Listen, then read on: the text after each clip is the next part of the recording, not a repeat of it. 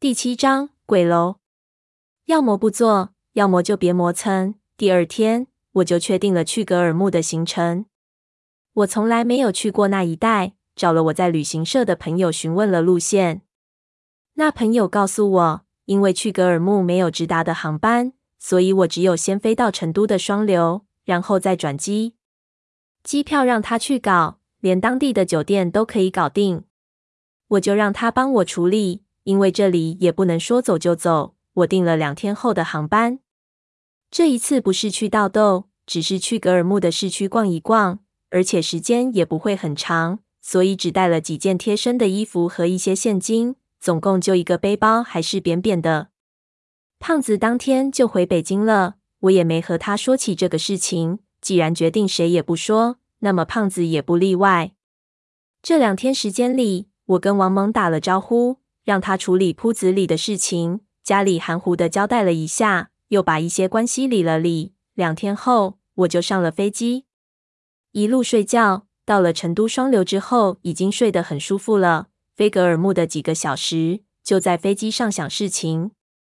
当天晚上八点多，我就到达了被誉为“高原客栈”的格尔木市。这是一座传奇的城市。格尔木在藏语意思是河流密集的地方。虽然一路飞过来全是戈壁，但是也可以想象当时城市命名时候的样貌。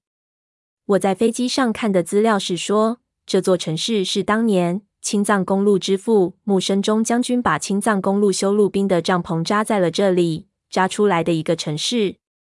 城市只有五十多年的历史，早年繁华无比，现在地位逐渐给拉萨代替了，整个城市处在一个比较尴尬的位置上。下了飞机之后，非常丢脸的我发作高原反应，在机场出口的地方就直接晕了两三秒。那种感觉不像以前在秦岭的时候是那种力竭的昏迷，而是一种世界离你远去的感觉。一下子，所有的景色全部都从边上变黑，接着我就趴下了。好在两三秒后，我马上醒了过来。此时我已经躺在了地上。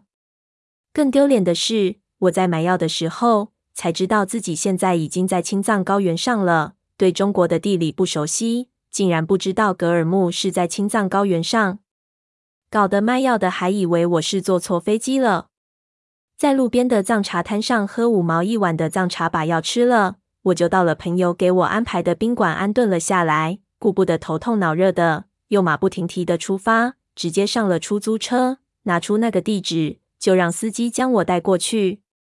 然而，司机看了地址之后，马上摇头说：“那地方是个很小的巷子，车开不进去。那一带全是老房子，路都很窄。他能带我去那一带附近，然后再往里去，就得我自己进去问人。”我一听那也成，就让他开车。一会儿功夫，我就来到城市的老城区。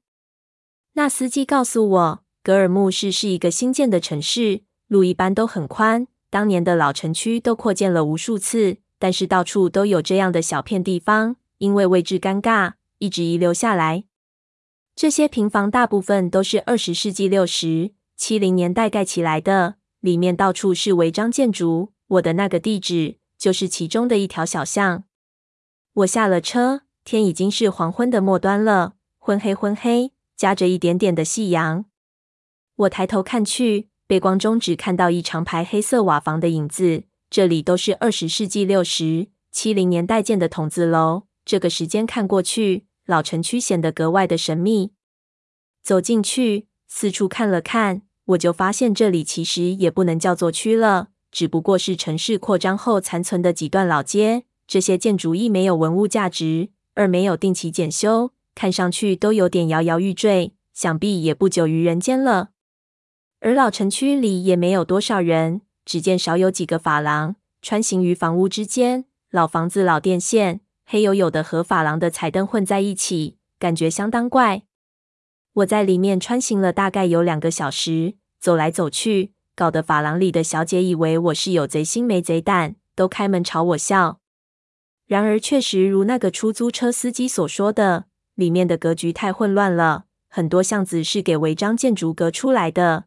连路牌都没有，问人也没有用。几个路过的外来务工人员都笑着善意的摇头，大概意思是他们也不知道这地方是哪里。有地址也找不到地方，这种事情我还是第一次碰到。一边走一边苦笑，感觉世事的多变。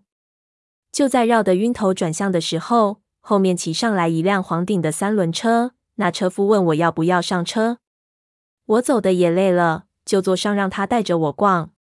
车夫是汉族的，大约也是早年从南方过来的。听我是南方口音，话就多了，和我说了他是苏北的，姓杨，名杨，人家都叫他二杨。